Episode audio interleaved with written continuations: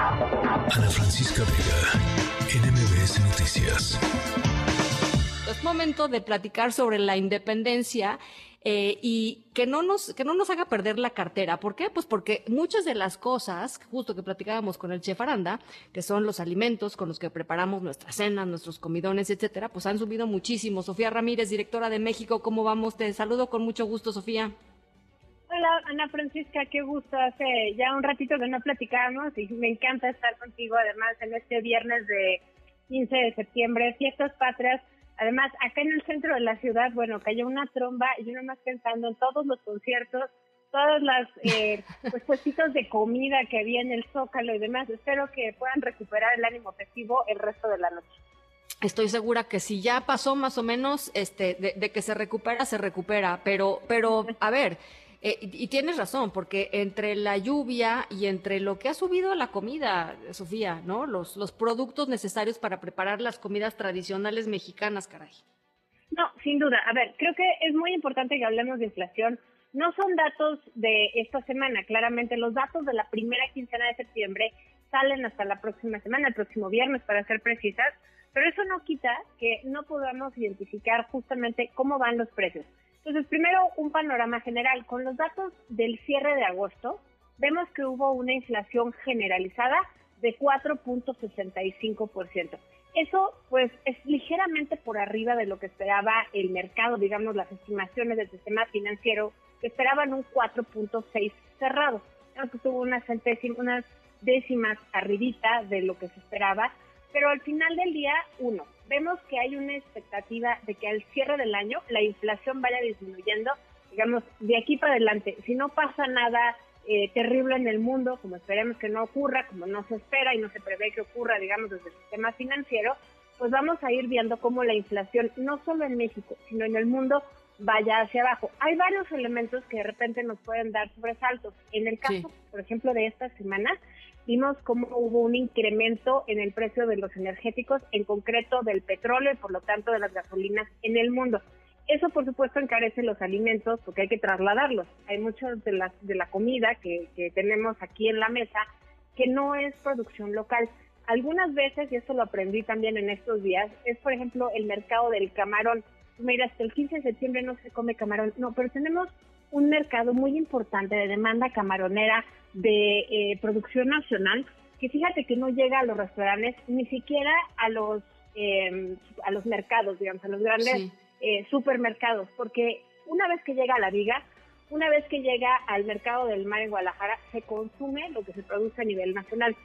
Entonces todos los camarones que sí se consumen digamos em, a nivel supermercado a nivel eh, hoteles todos esos vienen de fuera ese traerlo de fuera implica que tienen que haber traído combustible, o sea, usado combustible, y por lo tanto, el usar combustible sí implica que todos los alimentos que tienen algún tipo de traslado, insumo o demás que viene de fuera, pues obviamente se encarezca. Ahorita lo que estamos viendo es que los alimentos al cierre de agosto sí tenían una variación anual todavía casi dos puntos por arriba de la inflación, estamos hablando del 6.77 y ojo, venimos de inflaciones de doble dígito en los últimos 18 meses. Sobre todo recordemos que en agosto pasado el componente de alimentos era prácticamente la mitad de la inflación. Es decir, el incremento generalizado de precios venía prácticamente la mitad del incremento de precios de los alimentos. Ahorita ya no. Ahorita ya vamos más o menos como en un 40%. Pero pues sigue siendo muy importante. Muy alto, algo no podemos dejar de hacer, claro, es comer. Entonces, un poco regresando a tu pregunta, pues sí, ciertamente el estar viendo cómo se incrementan, aunque sea ya no a doble dígito, porque durante muchos meses tuvimos una inflación de alimentos del 11, 12%, pues estamos hablando que el 7% y quiere decir que son 7% más caros de lo que nos costaba el año pasado. Ahora, esto no es parejo. Hay rubros como el trigo, que a partir de la guerra de Ucrania pues, tuvo brincos muy importantes en el verano del 2022 y desde entonces se mantuvo alto donde tenemos una inflación también del 6%. Pero ¿qué pasa con México? Bueno, nosotros comemos maíz en elotes, en esquites, en tortilla tostada, en todo tipo de garnacha. Entonces, yo creo que ahí es donde eh, no hemos visto con suficiente atención. Ahorita en agosto teníamos una inflación anual en el indicador de maíz del 8.21. Quiere decir que es 8.21% más caro de lo que nos costaba el año pasado.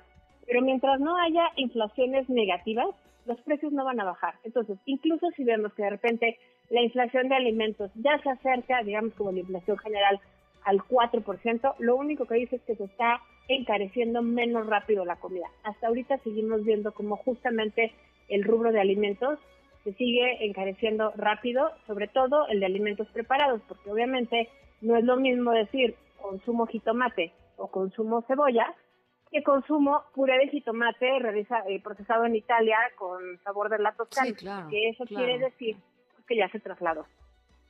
Ahora, y, y, también digo, no sé si sucede, pero supongo que las personas, por ejemplo, tú estabas hablando de los puestitos, ¿no? Que están ahí en el Zócalo o en las calles aledañas al Zócalo para vender a toda la gente que vaya a, los festejos del 15, este, igual y, pues a ellos se les encarece, ellos este, pues encarecen sus, sus, productos, pero además quizá trasladan también parte del encarecimiento que ellos mismos viven en casa con sus, en sus propias, este, digamos, con sus propios gastos este, familiares. Sí, claro, y además, a ver, cuando tú le subes el precio, sobre todo se ve mucho en los alimentos eh, preparados, tú le subes el precio a tu carta en tu fondita, pues no estás solamente recuperando lo que se te encareció en el último año, lo estás pensando en que hacia adelante se va a seguir encareciendo, ni modo que imprimas una carta cada 15 días. Entonces, ahí lo que empieza a ver es mucha especulación alrededor de cómo va a venir la inflación. Por eso es tan importante que haya esto que se llama anclaje de expectativas en economistañol y que lo único que quiere decir es que la gente no crea, que los actores económicos no creamos que va a seguir subiendo la inflación. En la medida en la que podamos tener esta sensación de certeza de que no vamos a seguir viendo incrementos tan importantes, vamos a estar más tranquilas. A ver, creo que hay varios rubros donde vale la pena poner el dedito en el renglón. El huevo. El huevo había estado por las nubes. El huevo sí, ha bajado de precio. Estamos hablando que tuvo una, una eh, caída, digamos, en, el, en su indicador. No quiere decir que en el, en el mercado donde ustedes lo compren haya bajado, pero quiere decir que el muestreo que hace el INEGI de los huevos en todo el país, en promedio sí ha bajado en 7.24%. Entonces, esos son, digamos, los rubros donde decimos, ah, claro, empieza a haber pues, cierto dinamismo en algunas cosas y por lo tanto la gente ya no le va a subir a sus chilaquiles con huevo tanto porque está viendo cómo, en efecto, el precio del huevo sí está bajando. No quiere decir que si baja la inflación, baja el precio, pero cuando hay inflación negativa, sí quiere decir que se está haciendo más barato que el año pasado. Y ese es el caso del huevo, es el caso también, eh, bueno, no, no estaba buscando justo la lista de las cosas que se estaban haciendo más baratas.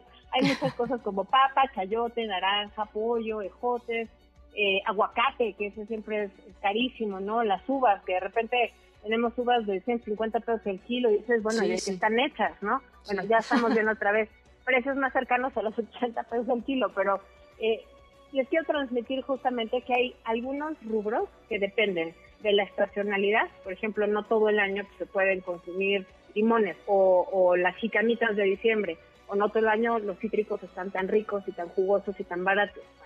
Entonces, esos pues, tienen cierto grado de fluctuación. Eso lo vemos prácticamente con todas las hortalizas. Por eso decíamos en el post que tenemos en redes sociales que no se me agobien si de repente el jitomate sube, si de repente la cebolla eh, o la cebolla está bajando, pero si de repente, no, sí está subiendo. Si los jitomates y la cebolla suben, el chile. no se bien tanto, pues claro.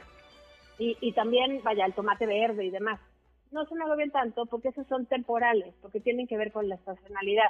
Tenemos que fijarnos sobre todo en el rubro de alimentos, aquellos que son preparados, porque como te decía, tienen otros componentes que implican desde la fabricación del frasco o del paquete de Tetra Pak y el traslado del paquete. Todo eso, bueno, pues obviamente sí implica eh, una inflación de varios eh, insumos, no solamente del alimento. Y número dos, tiene que ver con la estacionalidad. Entonces, si vemos que cosas como una, un teléfono, una computadora, los muebles, si eso se encarece, entonces tenemos un problema, porque eso sí son, digamos, eh, pues eh, cosas sí, no dependen de la estación, no dependen de la estación, o sea, pues es el precio no dependen de la estación y ya están procesadas. Pero bueno, yo lo que les deseo, Ana Francisca, es un súper grito, que hay muchas cosas que no salen bien, pero también hay muchas cosas que salen bien. Yo quisiera destacar, entre otras cosas, en estos momentos de tantísima polarización, pues que veamos que en efecto el desempleo está bajo, aunque la calidad del empleo no es buena, vemos que el ingreso de las familias ha subido en un 15% eh, en el laboral, en, en lo que va de, esta administración, pero la parte negativa es que pues, nos estamos quedando sin servicios de salud. Entonces, hoy es día de fiesta y como Navidad hay que ver el vaso medio lleno, medio vacío, a celebrar lo que somos y a buscar un mejor país para todas las personas. Que así sea, Sofía. Te mando un abrazo. Gracias. Igualmente, hasta luego. Ana Francisca Vega, Noticias.